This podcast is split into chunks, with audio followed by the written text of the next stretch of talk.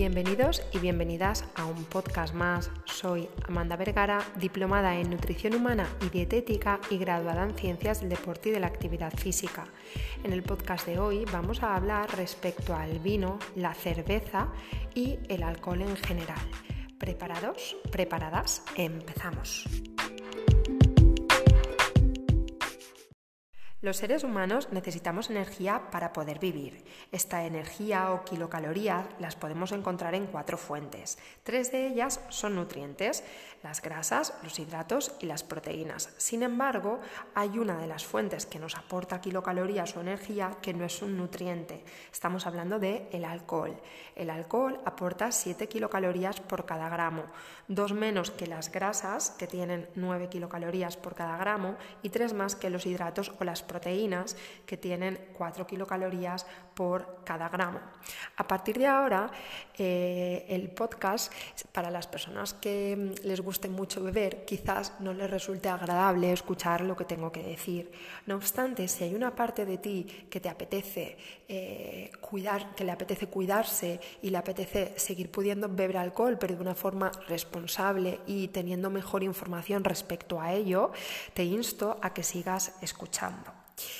Un tercio de cerveza tiene alrededor de 120-180 eh, kilocalorías, dependiendo de qué tipo de cerveza sea. Si, por ejemplo, es una cerveza de baja graduación, con un 2% de, de, alcohol, suelen ser más bajitas en kilocalorías. Sin embargo, si es una cerveza artesanal o con un porcentaje de alcohol más alto, como pueden ser aquellas que tienen entre 8 y un 12%, las kilocalorías incluso pueden ser, más, más, pueden ser superiores a las 180.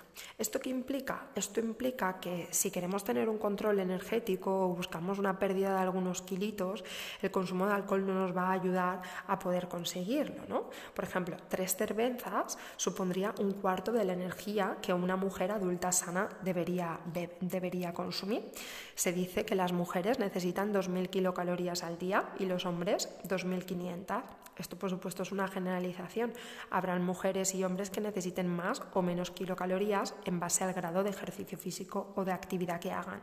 Pero poniendo como ejemplo una mujer adulta que necesita a nivel genérico 2.000 kilocalorías, tres cervezas ya son casi 500 kilocalorías y es un cuarto de lo que necesitaría tomar, por lo que poco más va a poder consumir en su día eh, o las cuentas no van a salir y los kilos en su cuerpo van a aumentar.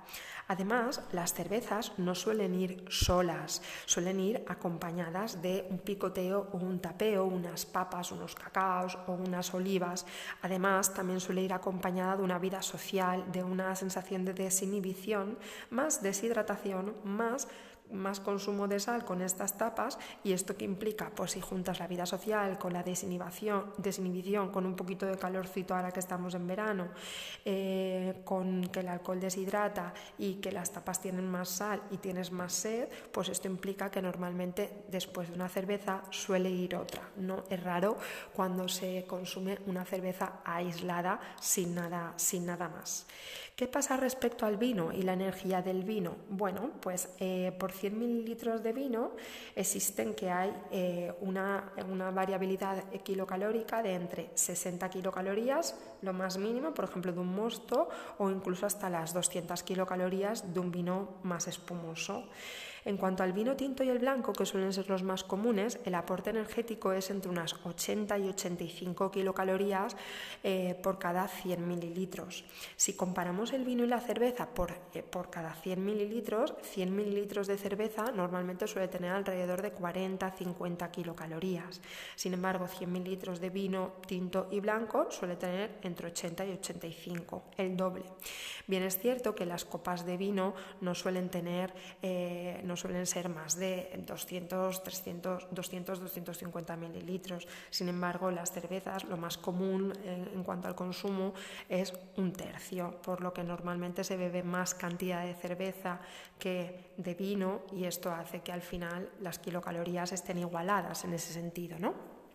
En cuanto al alcohol en general, eh, quitando la cerveza y el vino, que es el como que está instaurado en la sociedad de forma más saludable, que posteriormente comprobaremos y veremos si es así, eh, tenemos que decir que a más graduación, contra más el alcohol es puro, más kilocalorías, más energía tiene, nos aporta, por ejemplo, 100 mililitros de absenta tiene 348 kilocalorías, 100 mililitros de whisky 250, 100 mililitros de ginebra 236, 100 mililitros de ron 231, ¿no?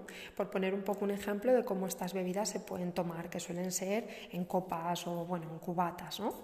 Eh, si nos hacemos una copa de ron con cola, que normalmente suele tener entre 50 y 100 mililitros de ron, ya nos está aportando alrededor de 115-230 kilocalorías y suelen tener estas copas alrededor de 200 mililitros de, Coca-Cola, que suelen ser alrededor de unas 82 kilocalorías. Pues bueno, por una copa de ron con cola ya estamos ingiriendo entre 200 300 kilocalorías, ni más ni menos. O por ejemplo otra bebida también muy común, un cóctel de mojito con su ron, su azuquitar y su soda, tiene alrededor de 220 kilocalorías, muy fresquito, pero lo único sano o lo único bueno que tiene, la verdad, es que es la menta o la hierba buena.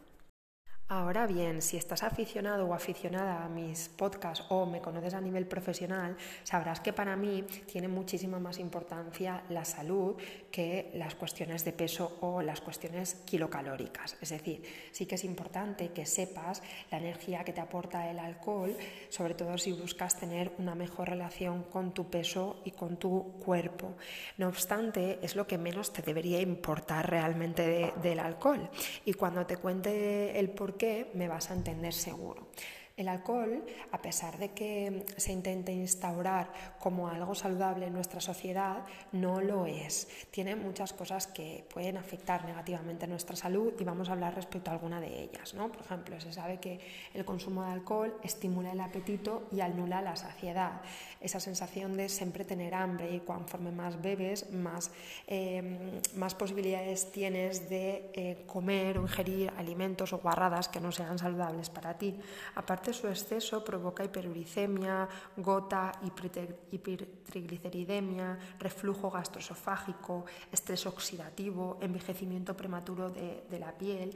Es brutal como, las arrugas se aprecian más en aquellas pieles de bebedores o bebedoras eh, asiduos. ¿no? Fíjate en el estado de la piel normalmente de las personas que han consumido mucho alcohol o han bebido mucho tabaco, tienen un eh, envejecimiento prematuro de la piel y, una piel mucho menos, que luce mucho menos saludable. Aparte el alcohol también se sabe que deshidrata, lo que nos faltaba ya, ¿no? Llegas a alguna terracita en veranito con un sol abrasador, con un calor tremendo, buscas hidratarte porque tienes una sed que te mueres y se te ocurre beber cerveza. Pues bueno, eso está asegurado. A más cerveza, más deshidratación. Es como buscar hidratarte bebiendo agua del mar o tomando mucha cantidad de sal, ¿no? Tiene, no tiene sentido.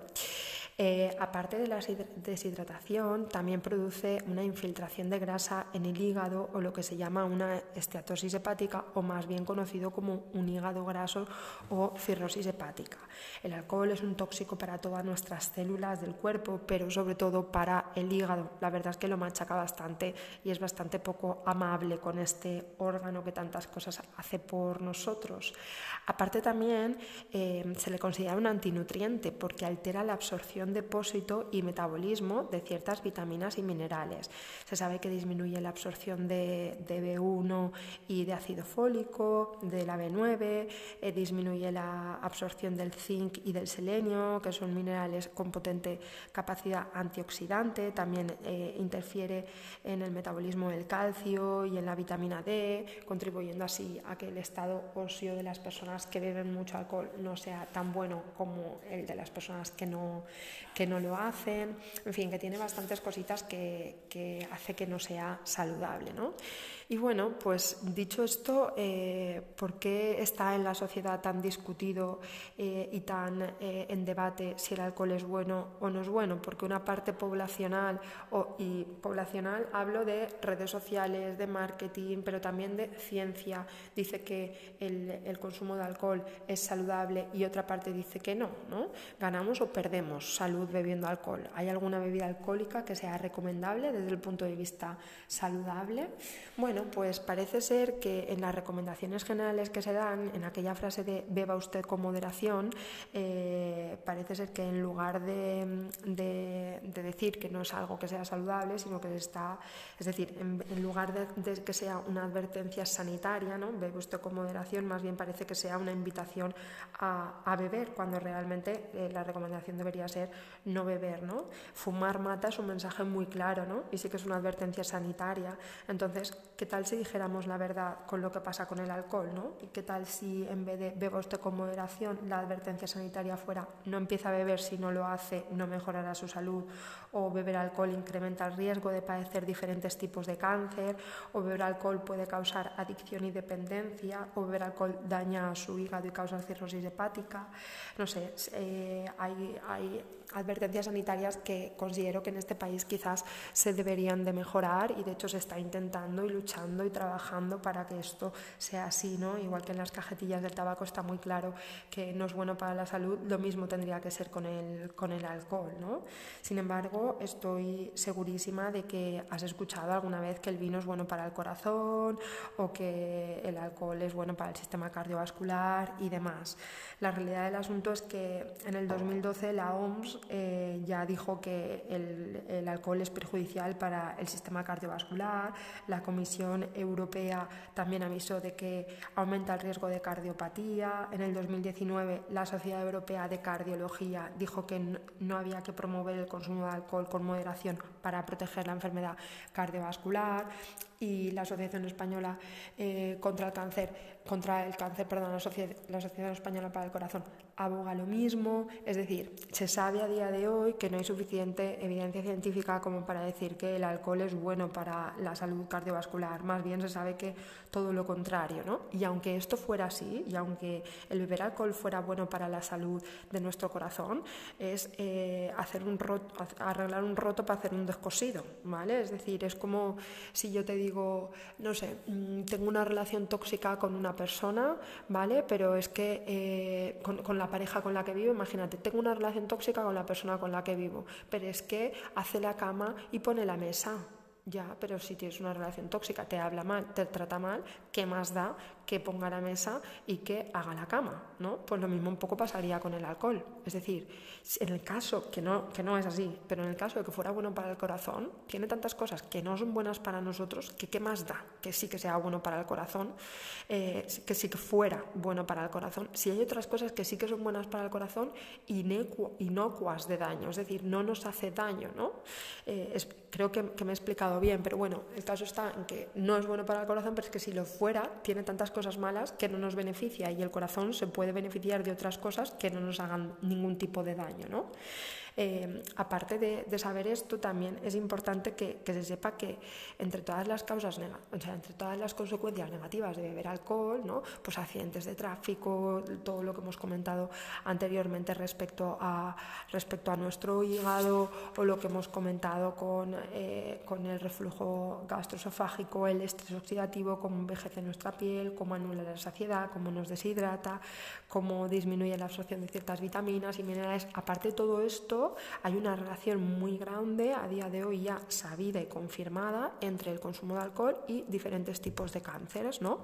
Esto es así porque uno de sus metabolitos, el acetaldehído en concreto, se clasifica dentro del grupo 1 de sustancias carcinógenas para los seres humanos. ¿no? La Asociación Española contra el Cáncer dice que no existe una cantidad mínima de alcohol que se considere segura en relación al riesgo de cáncer y que el a más consumo de cáncer, más probabilidades y riesgo hay de padecer cáncer de boca, esófago, estómago, intestino, mama e hígado. Entonces, el alcohol es una sustancia tóxica y no existe una dosis segura. Esto es importante que lo sepas, porque con esta información tú ya puedes decidir si bebes o no bebes y en cuánta cantidad, sobre todo, vas a beber, ¿no? Es un poco alarmante porque en España se sabe que 9 de cada 10 personas toman alcohol de forma habitual. En el 2010, del 2019 al 2020, según datos del Ministerio de Sanidad, un 93% de los españoles bebían habitualmente alcohol entre los 15 y los 64 años. Se sabe a día de hoy que se bebe más alcohol, o sea, que se mete más kilocalorías por parte del alcohol que de las sanísimas legumbres. Eh, y según la OMS eh, se produce 3 millones de muertes por alcohol al año. Entonces yo creo que todos estos datos es importante que los tengamos en cuenta, que nos quitemos la venda de los ojos para poder decidir mejor qué le estamos haciendo a nuestro organismo.